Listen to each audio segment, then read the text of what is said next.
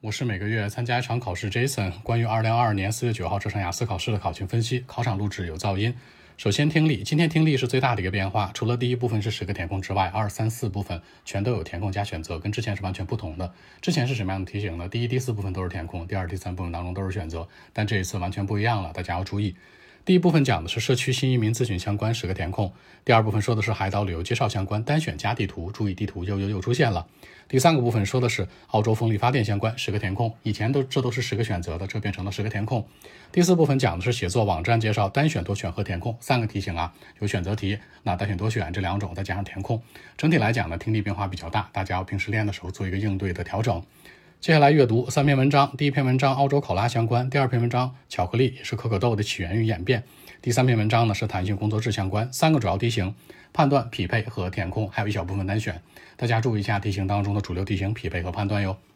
好，第三个内容写作小作文今天有一个很大的变化啊，是一个组合图，三个图形啊，bar chart 柱状图、line graph 线图，还有 pie chart 饼图，三个图形一定要把特征写出来。讲的内容是呢，两个年份好莱坞电影女性雇佣职位的变化内容。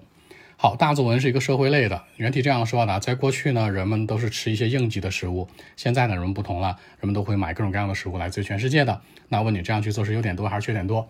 这里面大家注意一下啊，就食物本身而言，有三个维度去讨论。第一，站在老百姓的角度，也就是说人们去购买它的一个购买能力啊，包括人们的物质条件是不是能支持这事儿啊。第二是现在的一个什么科技发展，很多水果人们可以去买这个反季的啊，或者其他国家地区的是跟科技有关的，都是空运过来的，对不对？你总不能让他们人力拉过来吧？比如说在中国可以买到美国的东西，那在美国可以买到越南的东西，以此类推。第三是什么呢？强调这个水果本身，包括它的价格和价值和营养成分相关。也就是说呢，这三个维度来讲存在即合理。现在这样的事情非常常见，你可能在冬天的北方会吃这个啊南方有的椰子，对不对？可能在国内会吃到海外的一些进口水果，那这是现在社会需求的一个必然属性，所以肯定是什么存在合理及原则，就是它的优点会多于一些缺点的。站在三个维度思考，人的角度、科技的角度，还有水果本身的角度。关于今天整体考试这样的一个基本情况，更多问题微信 b 一七六九三九一零七。